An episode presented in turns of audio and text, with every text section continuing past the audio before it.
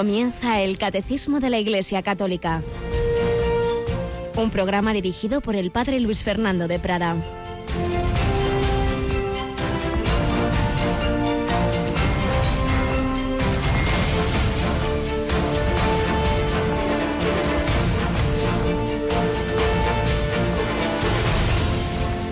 Alabados sean Jesús, María y José. Muy buenos días, muy querida familia de Radio María. Cada vez, cada día que hago este programa, pues voy pensando en caras concretas, en personas concretas que voy conociendo y que me habláis de cómo seguís Radio María cómo seguís este mismo programa. Y saludo a todos y cada uno, esas familias, ese matrimonio, esos niños que van al colegio, esos religiosos, religiosas, sacerdotes, amigos, obispos incluso, que nos unimos todos en este ponernos a los pies del Señor, que nos habla a través de su iglesia y particularmente a través de esta estupenda síntesis de 20 siglos de tradición de la iglesia, por supuesto partiendo de la Sagrada Escritura y con la experiencia de los santos que están reflejados en este catecismo. Y lo hacemos en el día precisamente de un santo y un evangelista importantísimo, San Lucas, al que debemos páginas inolvidables como la anunciación del ángel Gabriel a la Virgen María, como la parábola del buen samaritano, como tantas, bueno, las parábolas de la misericordia, el capítulo 15 de San Lucas, la oveja perdida, la dragma perdida, el hijo pródigo, Qué maravilla, pues cómo el Señor inspiró a este médico, médico querido, lo llama San Pablo, discípulo de San Pablo, con él estuvo en tantos y tantos viajes y que, tenía ese deseo de, ser un fiel historiador y le debemos lo que podríamos llamar los, la historia de la primera historia de los orígenes del cristianismo en dos tomos. Primero su Evangelio que es ir a la fuente, que es el propio Jesús, y para ello, como nos dice en el prólogo del Evangelio, se quiso documentar bien, no hay lo primero que oía, sino ir a, los testigos, y entre ellos, sin duda, la Virgen María. Y el segundo tomo, por así decir, los hechos de los apóstoles, esa obra preciosa y donde vemos los primeros pasos de la Iglesia naciente. Bueno, pues 20 siglos después aquí Radio María quiere ser como San Lucas, eh, instrumento de, de transmitir esa palabra de Dios. Y lo hacemos también con Rocío García. Buenos días, Rocío. Hola, padre, buenos días. Ha rezado devotamente los laudes con San Lucas, ¿eh? exactamente. bueno, pero es que si hoy es San Lucas, desde el domingo pasado tenemos siete nuevos santos canonizados. Así que nos alegramos muchísimo, ya lo hicimos en esa retransmisión que tanto disfrutamos y en la que se nos unieron a través de Internet pues seguidores en Argentina, era canonizado el cura Brochero, en México. Era canonizado este niño del que hoy hablaremos, José Sánchez del Río, y, y los próximos días vamos a dedicar algunos días la primera sección testimonial del programa pues a recordar algunos de estos santos canonizados anteayer, pero además teníamos un español, un obispo español, don Manuel González, el obispo así llamado de los sagrarios abandonados, porque el Señor tocó su corazón especialmente en ese misterio de cómo Jesús se ha quedado en la Eucaristía y cómo lamentablemente pues muchas veces nos olvidamos de él, pasamos de él o cosas peores, porque ayer mismo por la tarde nos llegaba la noticia de que en una parroquia de Ocaña, querido pueblo toledano, pues había producido una profanación, habían entrado en la iglesia, habían abierto el sagrario, se habían llevado copones, viril, y habían robado poca cosa. Está claro que sobre todo el fin era, era este, era, era, era satánico, era la profanación. Es muy triste, esto está ocurriendo cada vez más. O nos unimos en oración, en reparación, pedimos al Señor por estos profanadores y pedimos la conversión de tantas personas que en vez de agradecer ese amor de Jesucristo y particularmente en la Eucaristía, pues le tratan así. Y pasa que también los demás, sin hacer esas barbaridades, pero muchas veces somos fríos con el Señor. Rocío, hoy has recordado la programación, vamos a resaltar las novedades. De los jueves a los martes se ha pasado un magnífico programa de arte, ¿verdad? Bueno, tenemos ojos para ver a las doce y media del mediodía, porque nunca sé si es mañana o tarde. Y bueno, pues ahí Andrés Jiménez, eh, bueno, todo su equipo, desde Navarra, si no me equivoco, pues nos hacen una explicación preciosa, muy bien ambientada de, pues eso, de todo lo que el Señor nos regala para contemplar con los ojos. Sí, es con Santiago Arillano, el padre del sacerdote que los lunes nos hace el Dios de cada día. Don Santiago Arellano que es un catedrático de literatura, bueno, es una maravilla lo que sabe. Y él y Andrés hacen un tándem magnífico y nos lo han comentado muchas personas, qué calidad tiene ese programa. Pues lo obtenemos este año los martes a las doce y media. Y una familia, una familia muy buena y que otro día pues la teníamos en por la radio, ¿verdad? Empieza un, uno de esos programas infantiles que va a hacer una vez al mes, ¿no es así? Miguel Laorga y compañía, porque es un gran equipo con mayores y pequeños en la hora feliz a las 6 de la tarde. Así es. Y los martes a las 9 de la noche, durante cuatro años, un servidor tenía el hombre de vídeos que lo hemos pasado a los miércoles a las 11 de la noche, dado que nuestro querido Jesús López Mesas pues se nos ha jubilado y hemos cogido esa hora de las 11 de la noche de los miércoles y en su lugar los martes a las 9 tenemos se alternan dos programas también de mucho nivel. Hoy cuál nos toca? Hoy toca A la luz de la razón. Es un programa, eh, pues... de eh, filosofía. Sí, claro, iba a decir de filosofía. Es, bien, es contundente. Pero explicado de manera sencilla. Eso es. Él es profesor y sabe explicar y transmitir toda la filosofía pues a un nivel muy asequible. Así es. Que Álvaro, Álvaro Carvajo. sí. Muy bien, pues esto es algunas de las muchas cosas tan buenas que nos esperan hoy, pero vamos a empezar el catecismo con esa primera sección testimonial que, como digo, vamos a dedicar algún día a hablar de ese jovencito que no tenía 15 años y fue mártir de Cristo y anteayer el Papa Francisco lo canonizó, fue emocionante cuando al final ya de toda la ceremonia pues se oyó ese cántico a la Virgen de Guadalupe desde el cielo una hermosa mañana la guadalupana. Ese niño moría gritando viva Cristo Rey y Santa María de Guadalupe. Pues vamos a hablar un poquito de él. Vamos adelante con nuestra edición del Catecismo.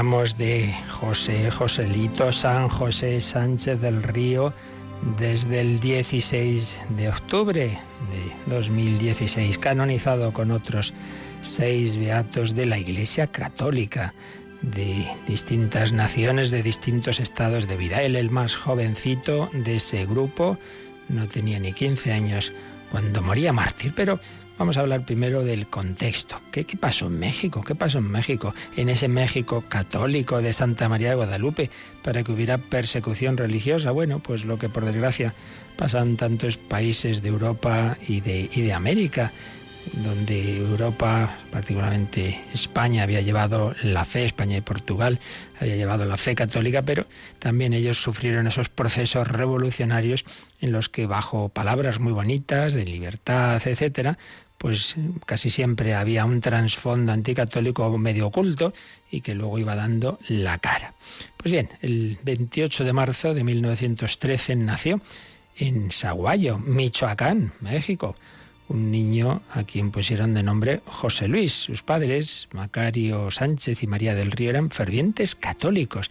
Esos católicos eh, sencillos, pero con una fe bien asentada en el corazón. Enseguidita, a los cinco días, lo bautizaron, eso que nos pasa hoy día, que dejamos pasar meses eh, el bautismo del niño, no, no, esto no ocurría. Ahí a los pocos días se hacían los bautizos. Pues sí, el 3 de abril recibió el bautismo en la iglesia parroquial de su pueblo y unos años después la, la primera comunión y la confirmación. Era un niño como los demás, ¿no? No le pasaba estas cosas que a veces se cuentan de los santos, yo no sé si no siempre muy históricamente, de hechos muy prodigiosos en su infancia, no, no. Era un niño que corría por, por las calles de su pueblo con los demás, jugaba las canicas, le gustaba cazar palomas y hacer alguna travesura que otra. El caso es que, que también pues conoció y experimentó la pobreza y el trabajo, pues no era una familia acomodada y, sin embargo, bueno, pues era un niño alegre, feliz eh, y por supuesto que vivió una vida familiar pues de unidad, de, de, recibir de sus padres valores cristianos, por supuesto la fe y la caridad hacia, hacia el prójimo. Y es desde que hizo sobre todo la primera comunión, eh, José Luis tomó la decisión de cuidar especialmente una amistad profunda y fiel con Jesucristo. Y ingresó en la, en la acción católica de la juventud mexicana. Y eran tiempos ya convulsos para la fe católica, porque se estaba desarrollando la Revolución Mexicana y en la lucha entre los diversos bandos, pues eh, había, había eh, enemigos de, la fe. Tendríamos que irnos atrás al siglo anterior, al siglo XIX, para recordar que en 1855 hubo, como pasaba en Europa también, una revolución liberal liderada por Benito Juárez. Y esa revolución tenía un trasfondo claramente anticatólico. En Europa como en, en, América oímos liberal, libertad, y ay, qué bien, no sé qué. Pues se nos ha contado la historia de una manera muy sesgada, porque muchas, por no decir todas esas revoluciones liberales, eran libertad entendida en un sentido, libertad para los que piensan como yo, pero no libertad para la Iglesia Católica, no libertad para las familias que quieren una educación católica, bueno, lo que vemos hoy día también. Al principio, por ejemplo, con el tema del aborto, se pide, no, no, lo único que decimos es que no se castiga a quien lo hace y luego al final acaba siendo obligatorio. Y si un médico eh, no quiere practicarlo, no le dejan la objeción de conciencia. Esto siempre pasa y pasa igual ahora con otros temas que se imponen. Al principio solo se pide tolerancia, luego se imponen como quiere hacer con la ideología de género. Pues algo así iba pasando también en México. Se produce la nacionalización de los bienes eclesiásticos, supresión de órdenes religiosas, secularización de cementerios, hospitales, centros benéficos. Hubo, yo como digo, ya en el siglo XIX, pues diversas diatribas. El pueblo mexicano protestó, un pueblo muy católico, sobre todo pues en la gente sencilla del campo, los que querían estas reformas eran así, gente muy intelectual supuestamente y de la clase más alta y, de, y del ejército. Ya hubo, como digo, pues sus, sus, diversas, sus diversas batallas. Pero fue sobre todo cuando ya en el siglo XX hubo un presidente, el presidente Calles, que, em, que, que quiso aplicar de una manera como más estricta eh, una serie de, de, indicaciones que había en la Constitución, pues ya de por sí anticatólica, pero que quiso como aplicarla más al pie de la letra. Y se llegó a la suspensión del culto público en toda la República. Se había formado en 1925 una Liga Nacional Defensora de la Libertad Religiosa. Y cuando las cosas ya llegaron a un extremo en que se veía que por medios pacíficos no había manera de, mantener esa libertad religiosa es cuando se produjo en agosto de 1926 un alzamiento en armas. Había nacido la rebelión cristera, se llamó. ¿Por qué? Porque por aquellos años la gran devoción de los católicos en el mundo entero era Cristo Rey. Papa Pío XI había instituido esa fiesta, esa fiesta de Jesucristo Rey del universo, para recordar que Cristo no simplemente es una opción personal, particular, que algunos nos da por ahí, sino que Él realmente es Rey de todo el mundo, del universo, de las naciones, de todos, que, que, que, deberemos aceptarle como Rey y Señor. Naturalmente, Él no quiere hacerlo por la fuerza, sino que lo hagamos libremente por amor pero en cualquier caso, que solo en Él está la paz y la salvación, no solo individual, sino la paz y la justicia de las naciones. Y esa es una, una gran fiesta y una gran devoción que caló mucho en aquellos años y por eso, tanto en México como en España, como en otros lugares, pues muchos católicos vivían y morían cuando se producía el martirio, pues con ese grito de, de Viva Cristo Rey. José Sánchez del Río había nacido en una nación, en una región, mejor dicho, bueno, en una nación también profundamente católica, a pesar de todo lo que estamos contando, pero en particular en esa región suya, pues había mucha fe y por eso cuando se produjo el alzamiento cristero, pues fueron muchos, muchos eh, los que lo apoyaron. Salieron realmente muchos jóvenes, muchos hombres que, se incorporaron a esa, a esa rebelión. Y José Luis también quería, pero hombre, si todavía tenía 13 años, por supuesto sus padres no le dieron permiso. Escribió a un general cristiano y le dijo, hombre, no, tú todavía no, pero él estaba empeñado. Y vamos a dejarlo hoy en, en qué frase le dice José Luis a su madre para eh, convencerla de que le deje ir. Mamá, nunca ha sido tan fácil ganarse el cielo como ahora. Nunca ha sido tan fácil ganarse el cielo como ahora. Pues al final le dieron permiso esos padres de fe. Evidentemente el niño no iba a coger armas, no iba a disparar, pero iba a apoyar en tareas de intendencia, iba a servir a esos soldados, eh, bueno, soldados no profesionales, eran hombres del campo, pero pero entrenados y dirigidos por algunos militares, eso sí, profesionales, pues se fue con ellos con apenas 13 años en concreto con fuerzas que luchaban bajo el mando del general Prudencio Mendoza. Aquel niño cayó muy bien entre sus compañeros, les ayudaba, tenía una actitud servicial con todos, se le veía friendo los frijoles de la comida, dando de comer y beber a los caballos, a los que el niño desde pequeño siempre había tenido mucha afición a los caballos, y el general Prudencio le dejó a cargo del jefe cristero Luis Guizar, que lo tomó como su ayuda de campo. Se fue ganando el cariño de sus compañeros, que lo apodaron Tarsicio, como aquel niño mártir de los primeros tiempos de la Iglesia. Su alegría endulzaba los momentos tristes de los cristeros y por la noche dirigía al Santo Rosario y animaba a todos a defender su fe. Bueno, lo dejamos aquí, seguiremos mañana y nos quedamos con esa su frase digna de un joven lleno de fe. Nunca ha sido tan fácil ganarse el cielo como ahora. Sabía que podía morir, murió. Así fue. Y vi, como sabía que la muerte es el camino para el cielo cuando uno le llega por servir a Jesucristo.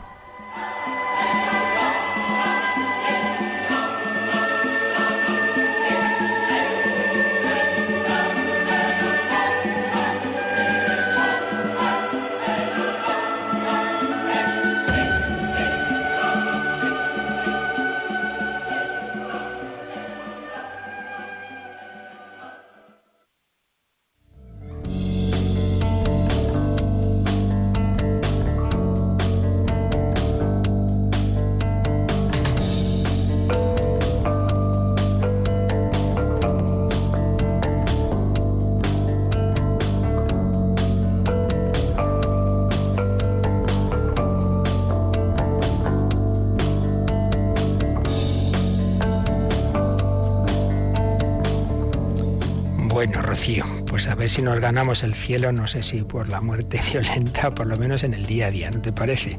Pasito a pasito, padre. Pasito a pasito. ¿Te has visto la película sí, cristiana, sí, sí. Es muy impactante. Sí, ahí se refleja bastante bien, bastante bien.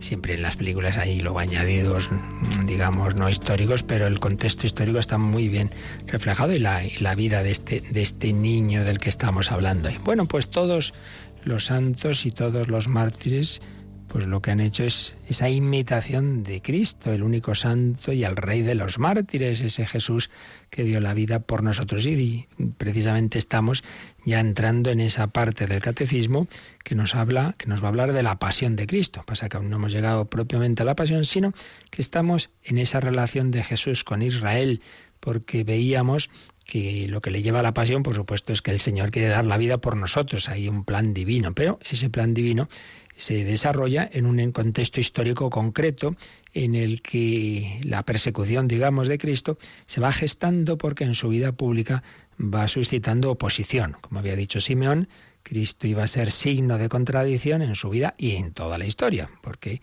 lo que le ocurrió a Jesús es lo que sigue ocurriendo en 20 siglos en la Iglesia y por eso ahí habrá siempre, antes o después de una manera u otra, persecución. Esto es así.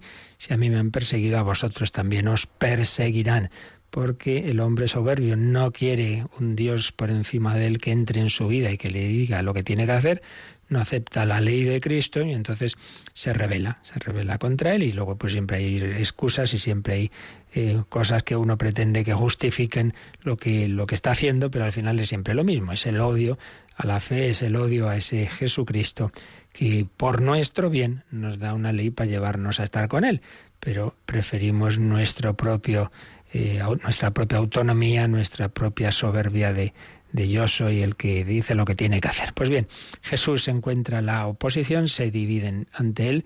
Estamos viendo que no es que sean los judíos contra Jesús, sino judíos eran también seguidores suyos, empezando por él mismo, por la Virgen y por sus apóstoles.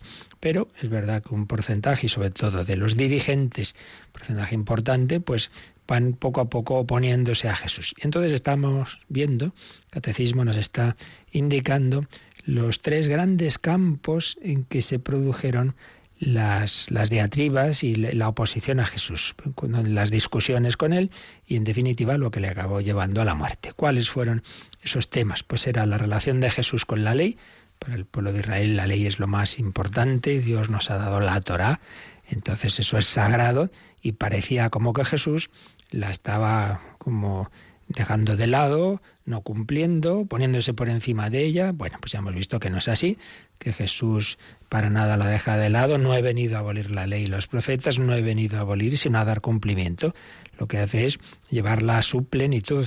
Lo que ya en el Antiguo Testamento había sido un paso, pues Jesús lo radicaliza. Se os dijo, no matarás, pero yo os digo, no solo no matar, sino no insultar, etcétera, etcétera. Eso sí, sorprendía que Jesús se ponía al nivel del divino legislador del Sinaí. Se os dijo, pero yo os digo. Os dijo Dios, pero yo os digo. Pero oiga, ¿y usted quién es para ponerse al nivel de Dios? Ahí está el tema, ¿verdad? Eso es lo que realmente suscitaba el escándalo. Pero Jesús no estaba contra la ley, es lo que estamos viendo y vamos a acabar de ver hoy si Dios quiere. El segundo tema, Jesús y el templo, parecía también, eh, le acusaron de que Jesús menospreciaba el templo y que lo iba a destruir. Para nada es verdad. Pero es verdad que Jesús se pone al nivel del templo, porque el verdadero templo es Él. Destruid este templo y en tres días lo reedificaré. Y en tercer lugar, y esta es la clave en definitiva, eh, Jesús y la fe en el Dios único y Salvador. Si Jesús se estaba poniendo al nivel de Dios, oiga, que no, que no, que solo hay un Dios. ¿Quién eres tú para ponerte al nivel de Dios? Claro, Jesús estaba revelando que sin dejar de haber un solo Dios, ese Dios es Trinidad y él era el Hijo Eterno hecho carne. Pero eso va a ser en definitiva el motivo último de la condena a Cristo en el Sanedrín. A ver, ¿eres tú el Hijo de Dios? Sí, tú lo has dicho y veréis al Hijo del Hombre sentado a la derecha del poder, venir entre las nubes del cielo. Pero ¿qué está diciendo? Sentado a la derecha, es decir, al mismo nivel de Dios, ha blasfemado. Ese va a ser en definitiva el motivo último de la condena a Cristo. Pero vamos viendo poco a poco estos tres temas. Y estábamos, como digo, en el tema de la ley. Jesús no va contra la ley, al revés, Jesús nos invita a un cumplimiento perfecto de la ley desde lo más hondo, no un cumplimiento meramente externo. Ya habíamos visto lo principal, pero quedan dos números de este apartado de Jesús y la ley en letra más pequeña, es decir, que ya son un poco profundizaciones, ampliaciones de lo que ya lo esencial ya ha estado dicho, pero como aquí vemos todo, pues vamos a por ello. Rocío, no queremos solo la aprobada, ¿verdad? Sino que hay que ir a por el sobresaliente. pues vamos a por ello. Venga, 581, que es uno de esos números, en letra pequeñita. Jesús fue considerado por los judíos y sus jefes espirituales como un rabí.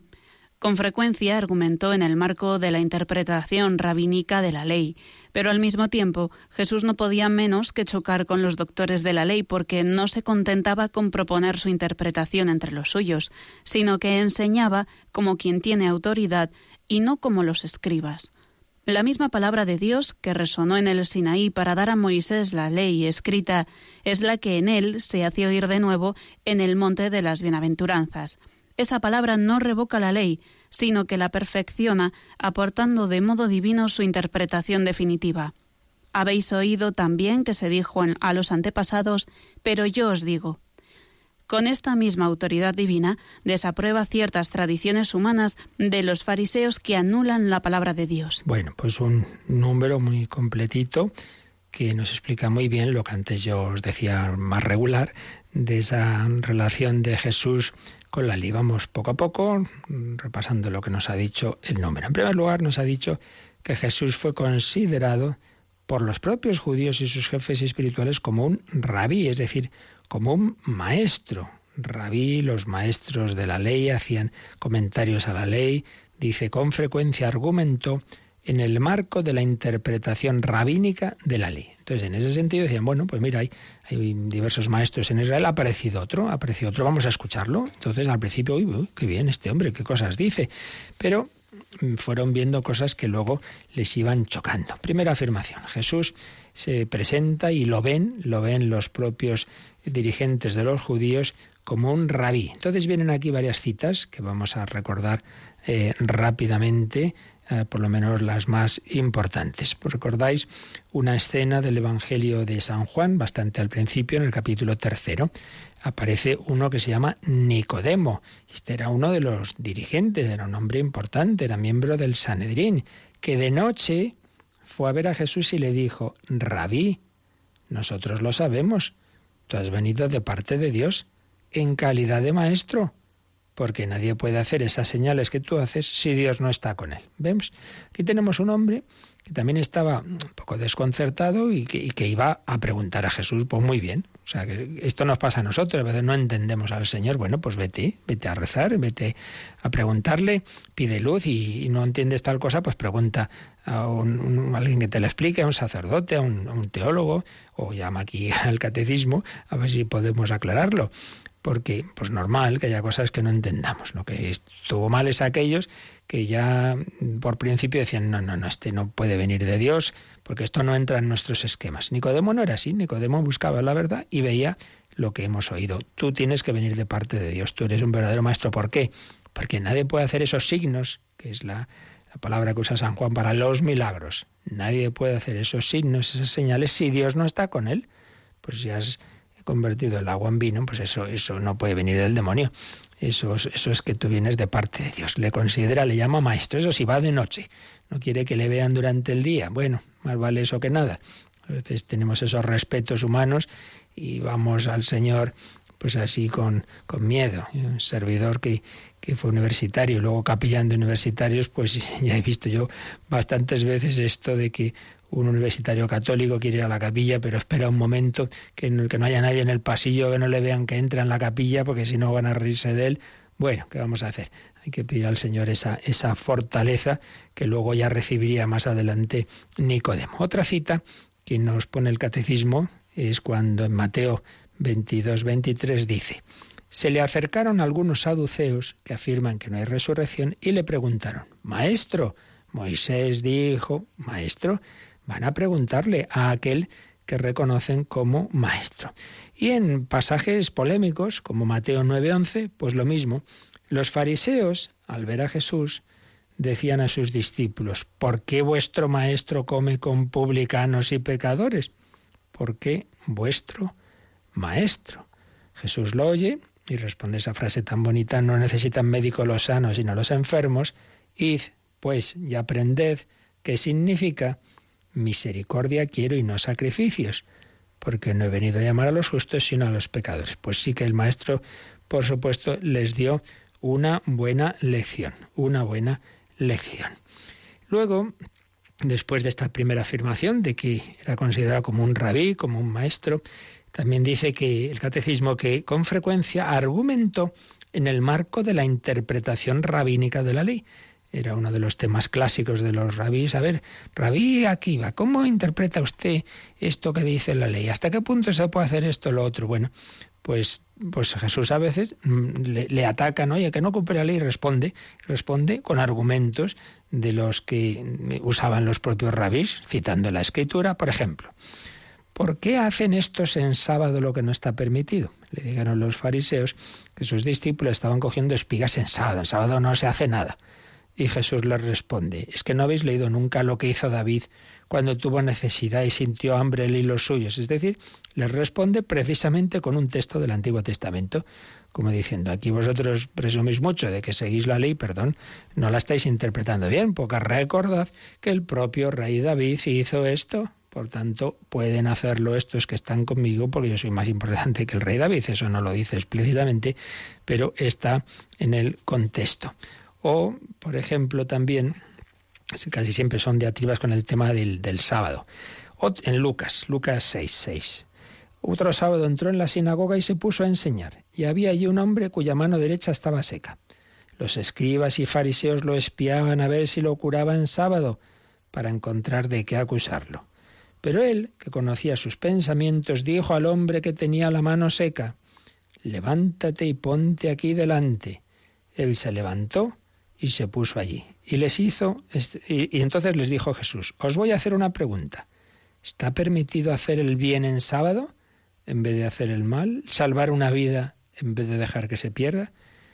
Es el mismo el que les, el que les contraataca, digamos. Os voy a hacer una pregunta, pero hombre, por Dios, ¿cómo no se va a poder hacer el bien en sábado? ¿Cómo puede ser eh, esa interpretación que hacéis de la ley? De esa ley del descanso del sábado. Descanso de, trabajos lucrativos, pero no descanso de, de, hacer el bien. Y también otra cita que nos trae el Catecismo en Juan 7, 22. Moisés os ha dado la circuncisión, aunque no proviene de Moisés, sino de los patriarcas, y vosotros la practicáis también en sábado.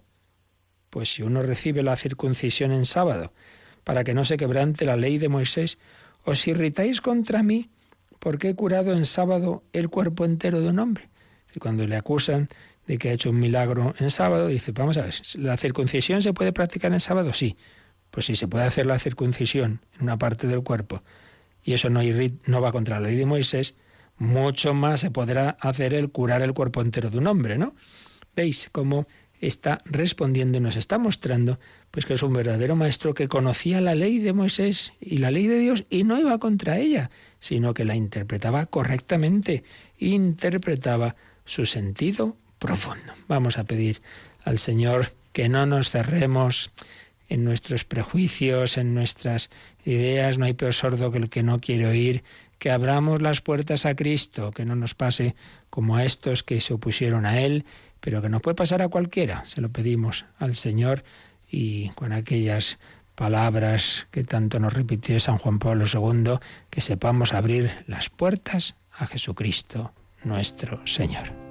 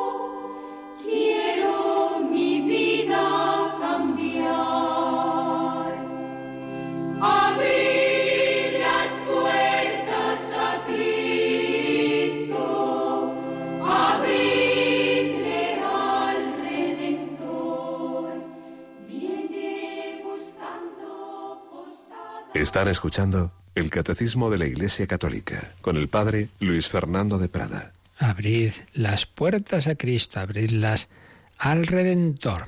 Jesús hacía ver la verdadera interpretación de la ley el sentido hondo y profundo que Dios había pretendido y que Él lleva a cumplimiento. Eh, sigue diciendo el catecismo que claro, que, que lo que Jesús explicaba chocaba muchas veces con las interpretaciones de los doctores de la ley y dice, y aquí viene una cita del Evangelio de Mateo 7, 28, que enseñaba como quien tiene autoridad y no como los escribas, no con meras citas, pues tal rabí dice no sé qué, el otro dice no sé cuándo, no, no, él con su propia autoridad. ¿Por qué lees esa palabra de Dios? Por eso sigue diciendo catecismo, la misma palabra de Dios que resonó en el Sinaí para dar a Moisés la ley escrita es la que en él se hace oír de nuevo en el monte de las bienaventuranzas. Y hay un tema de fondo que ya en su momento creo que mencionamos, y es que sobre todo San Mateo, que escribe su Evangelio para los cristianos convertidos del judaísmo, les quiere hacer ver que Jesús es el nuevo y definitivo Moisés, pero ya no un mero profeta, sino la misma palabra hecha carne, y que si Moisés recibió la ley, en un monte, en el Sinaí, Jesús nos da la nueva ley en el monte de las bienaventuranzas. Es el sermón del monte que San Mateo nos pone a partir del capítulo 5 de su Evangelio. Es esa palabra, ese logos, que es el decálogo, decálogos, diez palabras. Bueno, pues esas diez palabras se resumen en una, sígueme. Se resumen en el propio logos, la propia palabra hecha carne, que nos está invitando a seguirle y así cumpliremos en plenitud la ley. Y esa palabra no revoca la ley, sino que la perfecciona, aportando de modo divino su interpretación definitiva. Y aquí, Rocío, el catecismo nos pone un número marginal, el 2054, que es precisamente del inicio de la tercera parte del catecismo. Bueno, para ser más exactos, de la segunda sección de la tercera parte. Esa tercera parte es la que se dedica a la moral. Y después de una primera sección de fundamentos, la segunda son los diez mandamientos. Bueno, pues cuando va a empezar el catecismo, en esa tercera parte, a explicar los diez mandamientos, el número 2054 viene a decir algo muy parecido a lo que estamos leyendo ahora y por eso el catecismo nos lo pone como número marginal para que sepamos siempre relacionar unas cosas con otras. Eso es muy importante al estudiar y en la teología que no son cada cosa por su lado. La moral cristiana pues proviene de seguir a este maestro al que estamos escuchando. Vamos a leer ese número 2054. Jesús recogió los diez mandamientos, pero manifestó la fuerza del Espíritu operante ya en su letra predicó la justicia que sobrepasa la de los escribas y fariseos, así como la de los paganos. Desarrolló todas las exigencias de los mandamientos. Habéis oído que se dijo a los antepasados no matarás. Pues yo os digo, todo aquel que se encolerice contra su hermano será reo ante el tribunal. Está claro, Jesús no solo no va contra la ley, sino al revés nos hace mm, ver las exigencias profundas, no quedarse en lo externo. Sobre todo, como dirá el número siguiente, Jesús nos hace ver que lo importante no es un cumplimiento exterior, sino desde el corazón. Si tú una persona no la quieres y la odias y luego por fuera te portas bien, bueno, pues algo es algo, pero desde luego no es eso lo que busca Dios. Dios busca que le amemos desde el corazón. Pues esto es lo que nos ha dicho este número 581 y todavía lo va a desarrollar un poquito más el siguiente número, el 582. Así que vamos a por el Rocío.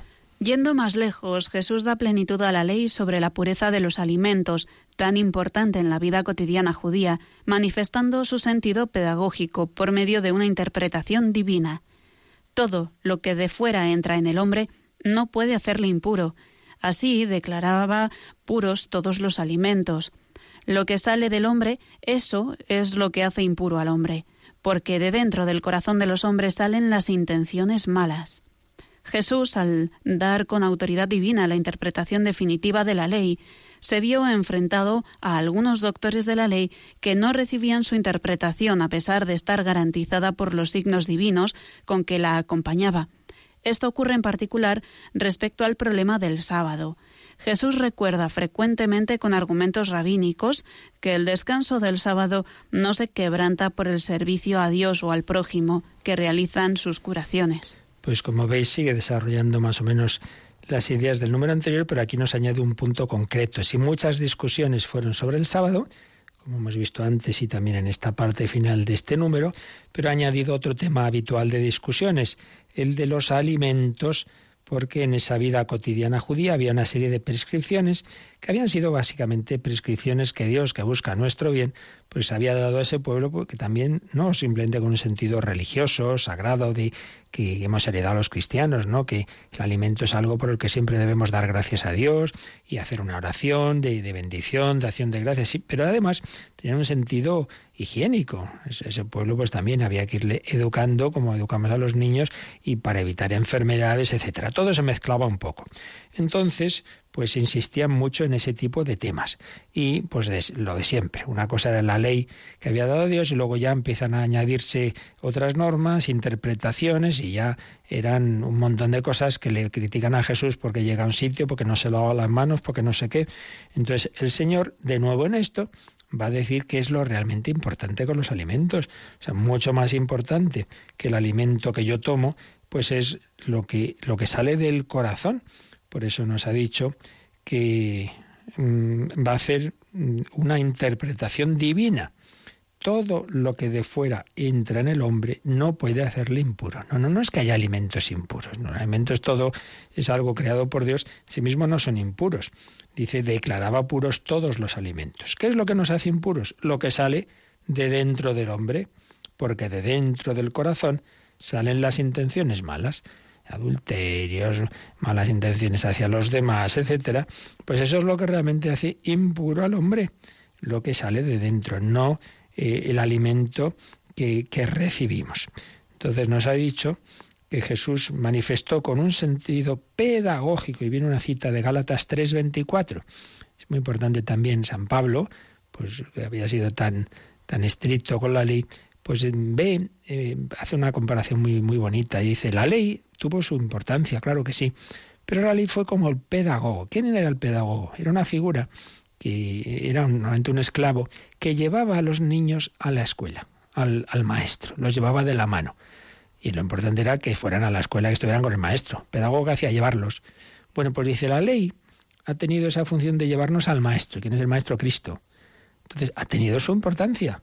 Pero hay aspectos de la ley que eran temporales, aspectos para ese pueblo de Israel, y lo, que es definitivo es la interpretación de la ley que va a hacer el verdadero maestro, que es Jesucristo, que es lo que está haciendo, que no ha venido a abrogar la ley en lo hondo de la misma, sino únicamente aquellos aspectos ya rituales que sí que eran para una época, pero lo que realmente importa para todos los hombres son los diez mandamientos, pero entendidos, repetimos, desde el corazón no meramente con un cumplimiento externo. Por eso, Rocío, aquí viene también un número marginal, el 368 que leímos en su momento, pero ahora viene bien releer para que entendamos qué queremos decir con esto de cumplir la ley desde el corazón. ¿Qué es el corazón en el lenguaje bíblico? Porque hoy día, revistas del corazón, corazón, corazón. Bueno, bueno, no es ese sentido. Vamos a ver qué quiere decir corazón en el lenguaje bíblico. La tradición espiritual de la Iglesia también presenta el corazón en su sentido bíblico de lo más profundo del ser, en sus corazones, donde la persona se decide o no por Dios. Así que la palabra corazón es mucho más en la Biblia que esos sentimientos superficiales de que hoy tengo amor y, y, mañana se me ha ido, porque claro, hay que seguir el corazón. No, no es un sentimiento superficial, al revés, es lo más profundo del ser. Esta persona tendrá su genio, pero tiene buen corazón. En lo profundo de esta persona hay amor, en lo profundo de esta persona está Dios. Bueno, pues en, en ese sentido es lo que Jesús dice. La ley hay que cumplirá desde lo hondo. Si tú dices buenas palabras y por dentro estás renegando, pues hombre, eso no, eso no es la ley de Dios. La ley de Dios no es una mera ley externa, sino que es decir, mira, tú tienes, yo te he creado con una tendencia en tu vida que tienes que cuidar, una tendencia a hacer el bien, una tendencia a amar. Bueno, pues eso es lo importante. La ley es la expresión de una tendencia interior que Dios nos ha dado. ¿Qué pasa? Que luego, frente a esa tendencia buena, hemos metido las malas. Han entrado nuestros pecados, entonces entra también el egoísmo y la ira y la soberbia, y por eso tenemos una lucha en nuestro corazón. Bueno, para eso está la gracia de Dios, que es capaz de curar, sanar las heridas y que es capaz de rehacernos, incluso de crear ese corazón nuevo. Lo que pedimos en el Salmo 50, oh Dios, crea en mí un corazón puro. Si es que yo soy soberbio, es que tengo, tengo esta ira, es que no perdono, bueno, pues pídele a Dios un corazón nuevo. Esto es lo que Jesús nos quiere enseñar. Cumplir la ley desde el corazón, desde una transformación interior que no podemos hacer por nuestras fuerzas, que solo puede hacerla el Espíritu Santo. Bueno, pues pidámoselo. Y entonces la última parte de este número 582, después de explicarnos que Jesús no va contra la ley, sino al revés, que nos da esa interpretación definitiva de la misma, pues se vio enfrentado a algunos, no a todos, pero a algunos doctores de la ley que no aceptaban esa interpretación. Y dice, pero no, pero si estaba garantizada por los signos divinos con que la acompañaba. Pues vale, yo no entiendo lo que usted dice, pero, pero si está haciendo milagros, pues será que Dios certifica esto, ¿no? Y mm, termina el número recordando que esto pasó en particular con ese tema que ya veíamos en los números anteriores, pero que aquí se vuelve a recordar. Pasó en particular con el sábado. Y es que el sábado no era un día más, es el día del Señor. Y si Jesús eh, decía que era Señor del sábado, pues también era una forma implícita de afirmar su autoridad divina. ¿Quién es Señor del día del Señor? Pues solo el Señor. Solo Dios puede estar por encima del día sagrado, ¿no? Con lo cual, pues ahí había ese, ese choque, ¿no?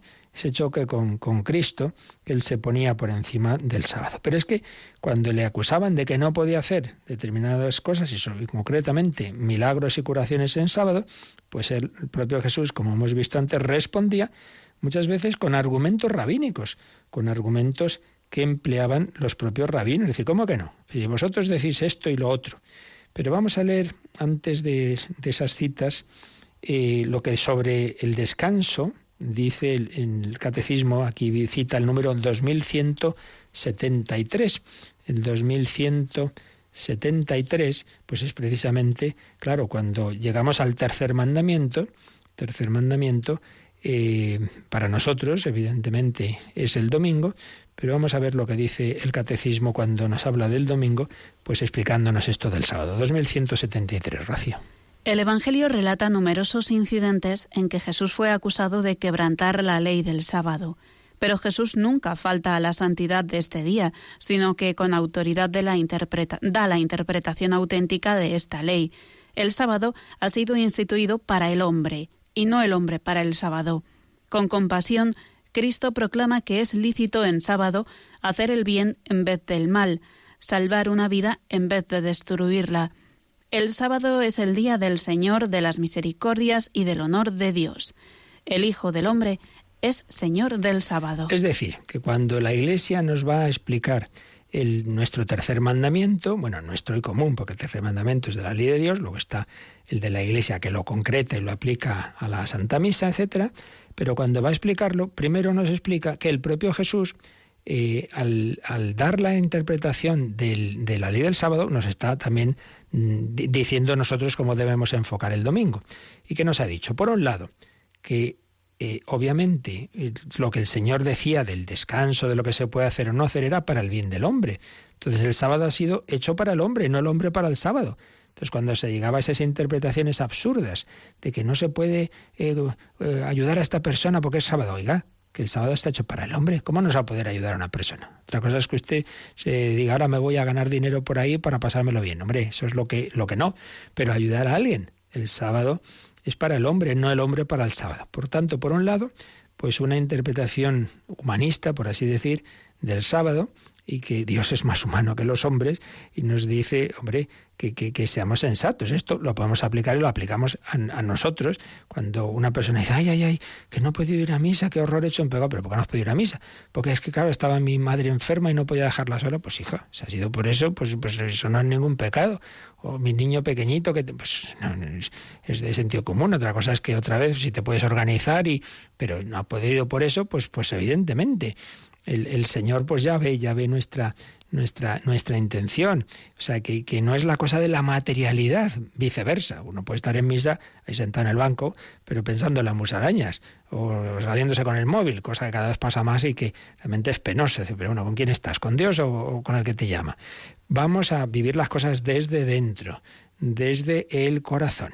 Esto es lo que el Señor nos recuerda. Y aunque se nos va el tiempo, quizá hoy no nos dé tiempo para, para preguntas, pero vamos a, para acabar ya este número, vamos a ver las citas que nos, que nos trae aquí el, catecismo. Eh, os decía antes la de, la de Gálatas. de San Pablo. La ley nos sirvió de ayo, de pedagogo, hasta llevarnos a Cristo, para que fuéramos justificados por la fe. Pero una vez que ha venido la fe, ya no estamos bajo el ayo, ya no estamos bajo ese pedagogo. Todo lo anterior a Cristo nos ha llevado a Cristo, pero ahora lo importante es Él. Él es la verdadera ley. Y luego, cuando mm, el catecismo nos recuerda que aunque la interpretación que Jesús hacía chocaba, con la que hacían en aquella época, dice, bueno, sí, pero es que la o la que hacían muchos en aquel momento, dice, sí, pero, pero eh, la garantizaba, la garantizaba con los milagros. Entonces, ¿por qué, por qué no, por qué no creéis, por qué no creéis en él? Bueno, pues nos recuerda varias citas que ya vimos cuando hablamos de los milagros de Jesús, pero nos viene bien ahora recordarlas. Por ejemplo, en Juan 5:36 dice Jesús, yo tengo un testimonio que es superior al de Juan, al de Juan Bautista. Las obras que el Padre me ha encomendado llevar a término, estas mismas obras que yo estoy haciendo, dan testimonio en favor mío de que el Padre me ha enviado. No me creéis, parece que lo que digo no es verdad. Bueno, pues fijaos en las obras que hago, esas obras me las concede hacer el Padre. El, Padre quiere certificar que ese Jesús es su Hijo y que hay que hacerle caso, este es mi Hijo, el amado, escuchadlo, y lo certifica, pues haciendo que, su Hijo manifieste su nivel divino, su naturaleza divina, con obras que solo Dios puede hacer, que llamamos milagros. También algo muy parecido en el capítulo 10 de San Juan, versículos 25, 37, Jesús les respondió, yo ya os lo he dicho, pero no queréis creerlo. Las obras que yo hago en nombre de mi Padre, esas dan testimonio de mí y más adelante, si no realizo las obras de mi Padre, no me creáis, pero si las realizo, aunque a mí no me creáis, creed en esas obras, para que sepáis y conozcáis que el Padre está en mí y yo en el Padre. Y sin embargo, dice el capítulo 12:37 de San Juan, a pesar de haber realizado Jesús tantos signos, milagros, en presencia de ellos no creían en Él, no creían en Él. Y luego, de esas citas que nos ha dicho el catecismo que Jesús argumentaba, incluso con argumentos rabínicos, pues por ejemplo en Mateo 12:5, ¿no habéis leído en la ley que los sábados los sacerdotes quebrantan en el templo el reposo del sábado sin pecar en ello? Pues bien, yo os digo que aquí hay uno más grande que el templo. Si los sacerdotes en el templo podían hacer cosas que otros no, aunque fuera sábado, como Jesús es el nuevo templo, mis discípulos pueden hacer también lo que vosotros estáis criticando, es lo que les está en el fondo diciendo. O en Lucas 13:15, hipócritas, ¿acaso cualquiera de vosotros en sábado no desata del pesebre su buey o su asno para llevarlo a beber? Pues entonces a esta que es hija de Abraham, a la que Satanás tenía atada desde hace 18 años, no había que desatarla de esta atadura aunque fuera sábado. Es que Jesús había curado a una mujer que llevaba 18 años encorvada, la Jesús la cura, entonces, ah, pues no haces esto en sábado. Ah, y vosotros no, no dais de beber a los animales en sábado. Pero hombre, les está argumentando con sus propias razones. O en Lucas 14, 2 a 5, había un hidrópico delante de él y Jesús preguntó, ¿es lícito curar en sábado o no? Ellos permanecieron callados. Entonces tomó al hidrópico de la mano, lo curó y lo despidió. Y les dijo, ¿Quién de vosotros, si se le cae a un pozo un hijo o un buey, no lo saca enseguida, aunque sea sábado? Y no iba el Señor a poder curar a ese en sábado. Como veis, Jesús no va contra la ley, Jesús lo que hace es profundizar en ella, Jesús lo que hace es decir el sentido hondo que tenemos que vivir y cumplir en ella, pero quien se cerró a la luz, pues se opuso a él. Es el primer bloque de estas de estos tres campos de diatribas con Jesús que le llevaron a la muerte. Como se nos ha ido hoy el tiempo, no podemos hoy hacer preguntas, las dejamos para mañana, pero hemos empezado hablando de, esa rebelión que se produjo en México en 1926, en cuyo contexto hubo bastantes mártires, ya beatificados y canonizado alguno, y concretamente este niño José Sánchez del Río, del que seguiremos hablando, pues vamos a terminar escuchando una canción de ese contexto que precisamente recoge ese espíritu de ese niño que quiso dar la vida por Jesús, y así fue como mañana contaremos. Lo escuchamos y luego recibimos la bendición.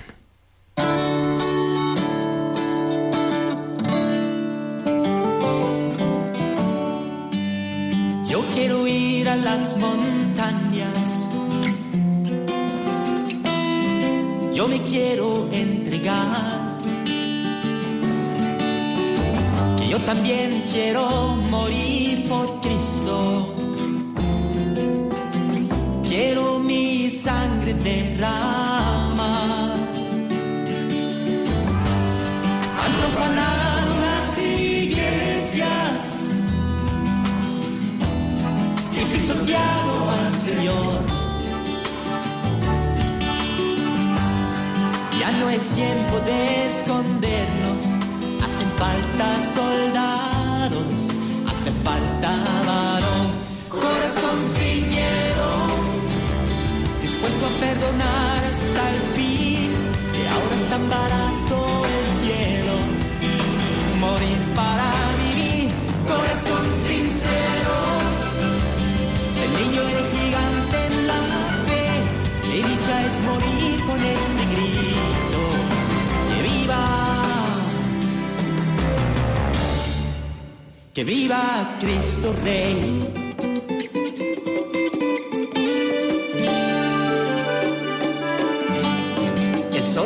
Con luz de sangre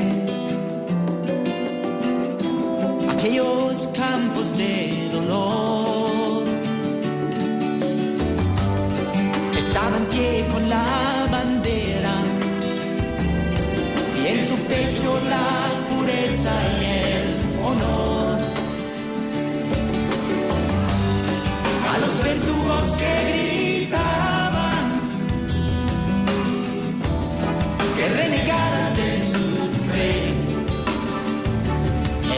respondió, fusilme la muerte chica, quiero irme al cielo, quiero ver a mi rey, corazón sin miedo, dispuesto a perdonar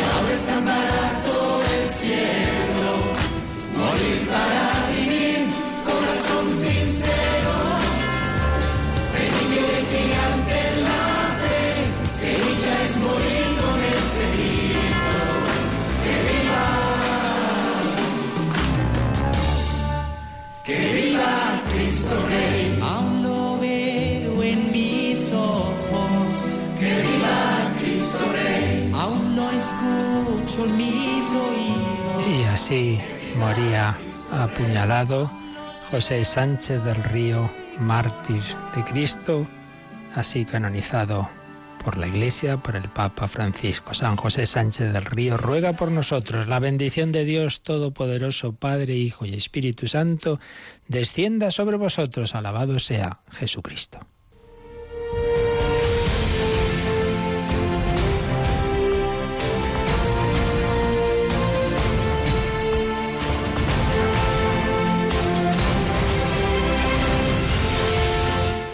Han escuchado en Radio María el Catecismo de la Iglesia Católica.